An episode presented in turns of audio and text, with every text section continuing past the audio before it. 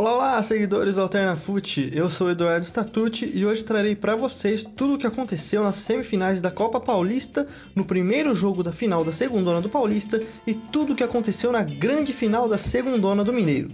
Em Mirassol, o 15 de Piracicaba foi enfrentar o dono da casa na partida de ida da semifinal da Copa Paulista.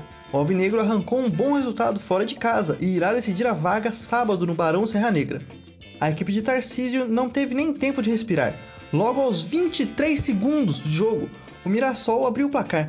Rafael tocou a bola para Tagliari na entrada da área. O artilheiro do Leão arriscou e fez um golaço. O Mirassol tomou o controle do jogo durante o início da primeira etapa, com longos períodos de trocas de passes. A defesa da equipe do Ricardo Salgado também se mostrou muito compacta durante todo o jogo.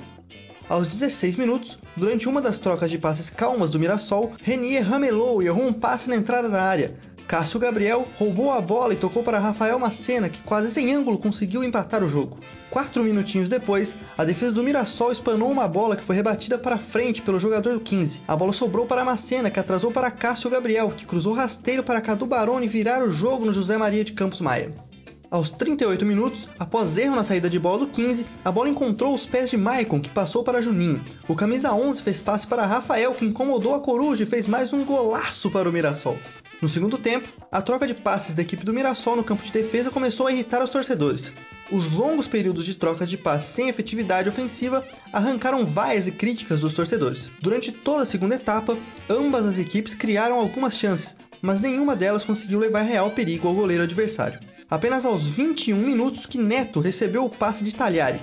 O camisa 8 mandou um foguete de fora da área, mas Luiz Fernando fez uma defesaça e salvou o empate para o 15. As duas equipes voltam a se enfrentar no próximo domingo no Barão de Serra Negra. Em São Bernardo do Campo, o São Caetano também conseguiu um empate fora de casa e decidirá a vaga na final diante de seu torcedor.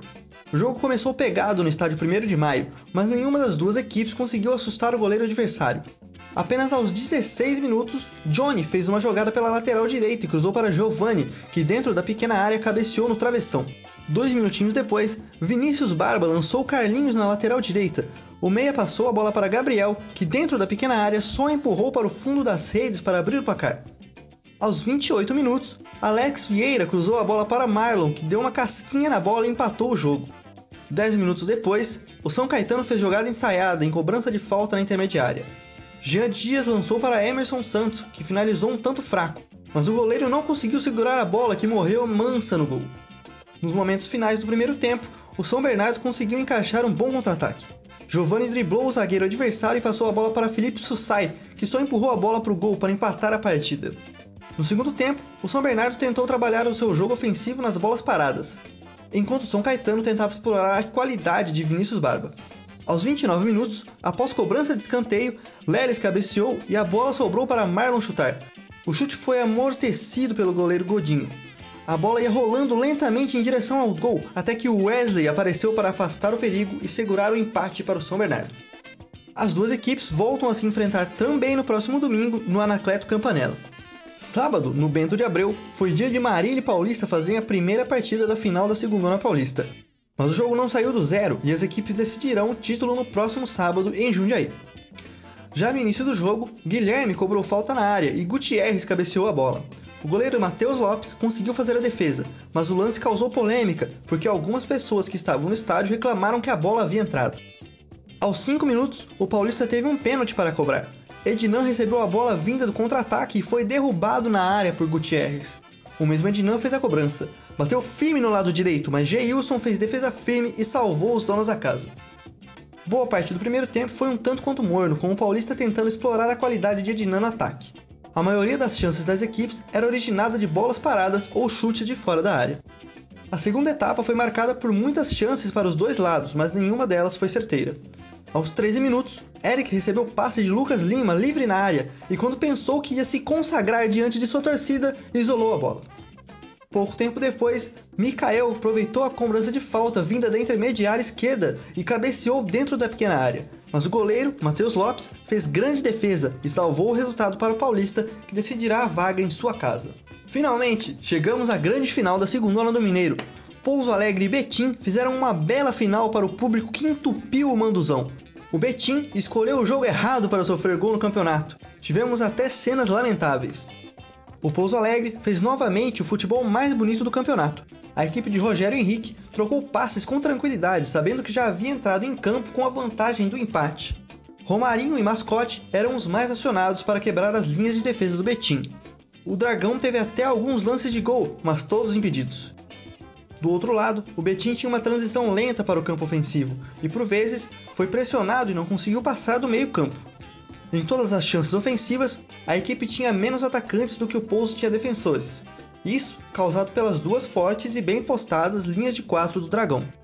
O time visitante até conseguiu algumas finalizações, mas Cairo demonstrou tranquilidade e foi implacável. Aos 47 minutos, Paulo Henrique venceu uma disputa com Leonardo na entrada da área. Dentro da área, o atacante tentou chutar colocado, mas a bola não foi tão no canto. Cairo fez grande defesa e garantiu o 0 a 0 no primeiro tempo. No segundo tempo, o Betim continuou com uma transição lenta que pouco preocupava o sistema defensivo do Pouso. E aos 19 minutos, Yuri cobrou falta no canto esquerdo da área, mas Cairo novamente fez grande defesa. Apesar do domínio do jogo, o Pouso tinha dificuldades para criar jogadas, exigindo que Romarinho voltasse ao campo de defesa para buscar o jogo. E aos 22 minutos, o camisa 11 roubou a bola na intermediária defensiva, atravessou o campo e fez lançamento. A bola sobrou para Gênesis, que carimbou a trave. Minutos depois, Gênesis ganhou a bola na intermediária e passou para Romarinho. O atacante mandou um foguete que bateu no travessão e delicadamente entrou no gol. O primeiro gol sofrido pelo Betim no campeonato foi justamente o que lhe tirou o título. Ainda deu tempo de vermos cenas lamentáveis no Manduzão. Próximo dos finalmente do jogo, Gabriel Ferreira e Luiz Felipe perderam a paciência com o Gandula que demorava na reposição de bola. Gabriel chegou a acariciar o Gandula e foi expulso, diminuindo ainda mais as chances do Betim. E assim se encerrou a segundona mineira em 2019. Pouso Alegre, o melhor time do campeonato, levantou a taça em frente a seus torcedores e coroou sua grande temporada. A equipe já deve iniciar sua preparação para o módulo 2 de 2020. Encerramos por aqui o nosso resumo alternativo dessa semana. Você ainda pode consumir mais do nosso conteúdo em nossas páginas. Sigam o AlternaFoot no Instagram, AlternaFoot, e sigam a minha digníssima pessoa também, arroba Dudu Statute. Até mais, pessoas!